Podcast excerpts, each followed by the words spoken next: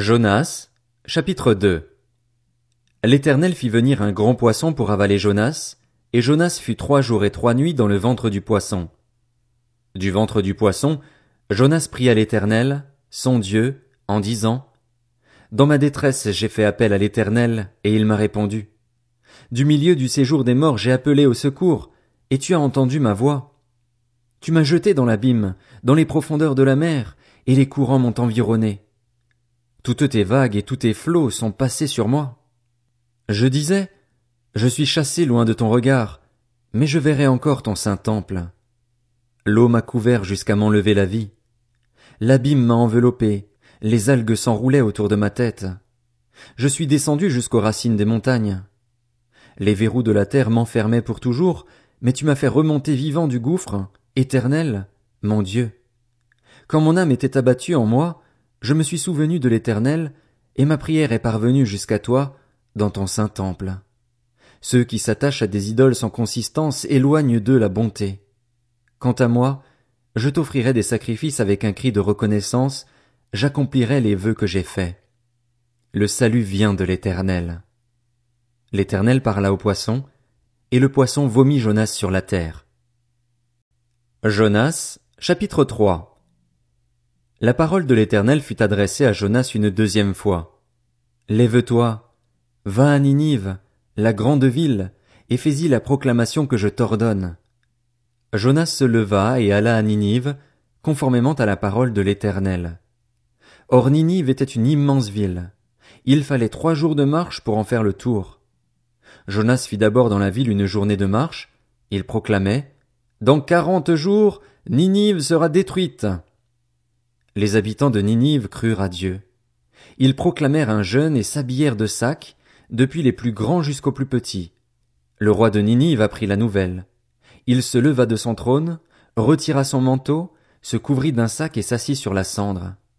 Et il fit faire dans Ninive cette proclamation. Par ordre du roi et de ses grands, que les hommes et les bêtes, les bœufs et les brebis ne goûtent de rien, ne mangent pas et ne boivent pas d'eau que les hommes et les bêtes soient couverts de sacs, qu'ils crient à Dieu avec force, et qu'ils renoncent tous à leur mauvaise conduite et aux actes de violence dont leurs mains sont coupables. Qui sait si Dieu ne se ravisera pas et ne reviendra pas sur sa décision, s'il ne renoncera pas à son ardente colère, de sorte que nous ne mourions pas? Dieu vit ce qu'ils faisaient. Il vit qu'ils renonçaient à leur mauvaise conduite.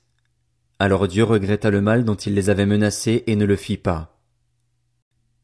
Jonas, Chapitre 4 Jonas le prit très mal et fut irrité. Il pria l'Éternel en disant Ah. Éternel, n'est-ce pas ce que je disais quand j'étais encore dans mon pays? C'est ce que je voulais éviter en fuyant à Tarsis. En effet, je savais que tu es un Dieu de grâce et de compassion, lent à la colère et riche en bonté, et qui regrette le mal que tu envoies. Maintenant, Éternel, prends-moi donc la vie, car mourir vaut mieux pour moi que vivre. L'Éternel répondit, Fais-tu bien de t'irriter? Jonas sortit de la ville et s'assit à l'est de la ville. Là il se fit une cabane et s'y tint à l'ombre en attendant de voir ce qui arriverait dans la ville. L'Éternel Dieu fit pousser une plante qui se leva au-dessus de Jonas pour donner de l'ombre à sa tête et le délivrer de son mal.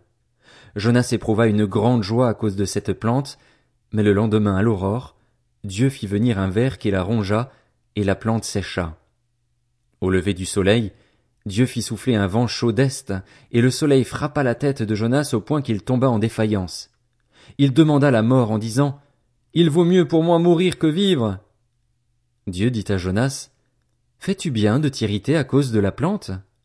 Il répondit, Je fais bien de m'irriter jusqu'à la mort. L'Éternel dit, Tu as pitié de la plante qui ne t'a coûté aucune peine et que tu n'as pas fait pousser, qui est née une nuit et qui a disparu l'autre nuit, et moi, je n'aurais pas pitié de Ninive, la grande ville, dans laquelle se trouvent plus de cent vingt mille êtres humains incapables de distinguer leur droite de leur gauche et un grand nombre d'animaux. Michée, chapitre 1 Parole de l'Éternel adressée à Michée de Moréchette durant les règnes de Jotham, Akaz et Ézéchias sur Juda, vision qu'il a eue sur Samarie et Jérusalem. Écoutez, vous, tous les peuples. Sois attentive, terre, avec ce que tu contiens. Que le Seigneur, l'Éternel, soit témoin contre vous, le Seigneur qui est dans le palais de sa sainteté. En effet, voici que l'Éternel sort de sa résidence. Il descend, il marche sur les hauteurs de la terre. Sous ses pas les montagnes s'effondrent, les vallées s'entr'ouvrent, comme la cire qui fond au feu, comme l'eau qui coule sur une pente. Et tout cela à cause de la révolte de Jacob, à cause des péchés de la communauté d'Israël. Quelle est la révolte de Jacob? N'est-ce pas Samarie? Quels sont les hauts lieux de Juda? N'est-ce pas Jérusalem? Je ferai de Samarie un tas de ruines dans les champs, un terrain pour planter de la vigne.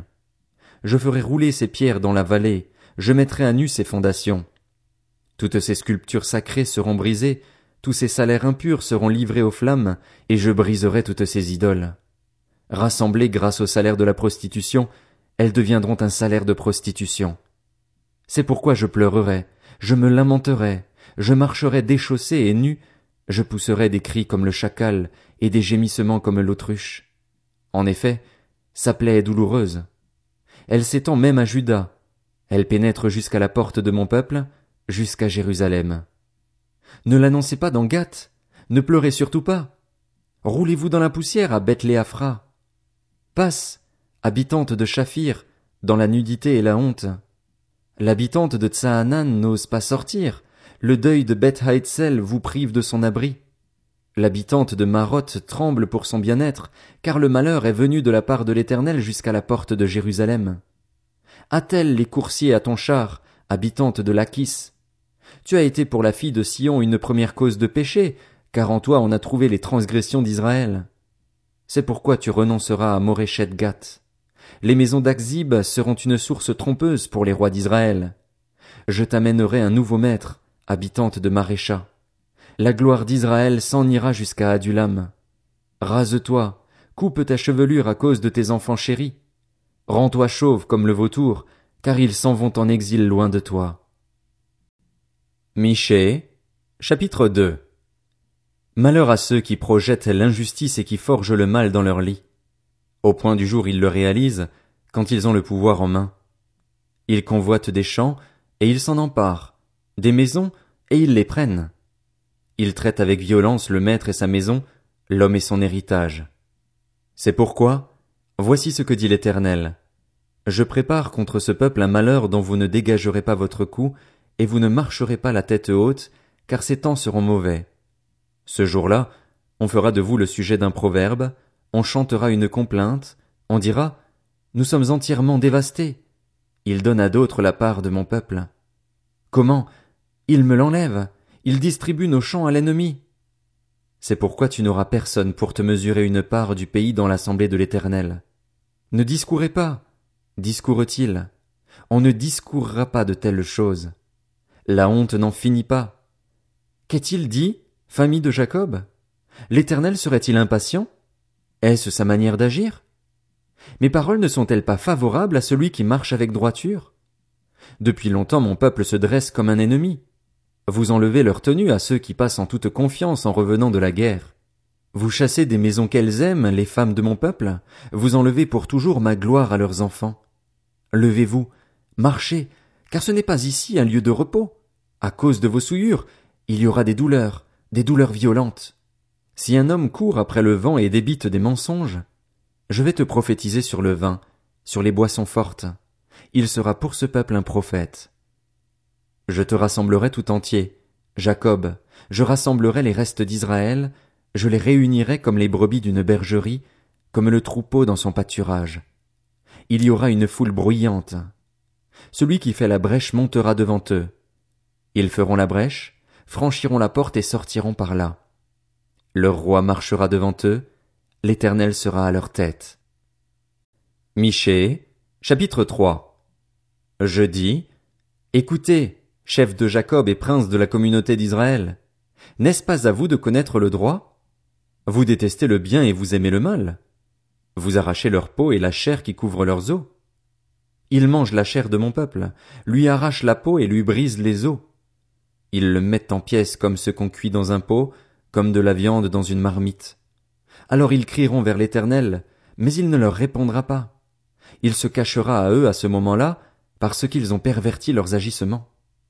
Voici ce que dit l'Éternel à propos des prophètes qui égarent mon peuple, qui annoncent la paix si leurs dents trouvent quelque chose à mordre et qui proclament la guerre si l'on ne met rien dans leur bouche. À cause de cela, la nuit tombera sur vous, et finit les visions. Ce seront les ténèbres, et finit les oracles. Le soleil se couchera sur ses prophètes, le jour s'obscurcira sur eux. Les voyants seront dans la honte, les devins rougiront, ils se couvriront tous la barbe, car Dieu ne répondra pas. Mais moi, je suis rempli de force, grâce à l'Esprit de l'Éternel, je suis rempli de justice et de courage pour faire connaître à Jacob sa révolte et à Israël son péché. Écoutez donc ceci, chef de la famille de Jacob et prince de la communauté d'Israël, vous qui avez en horreur la justice et qui tordez tout ce qui est droit, vous qui construisez Sion avec le sang et Jérusalem avec le crime.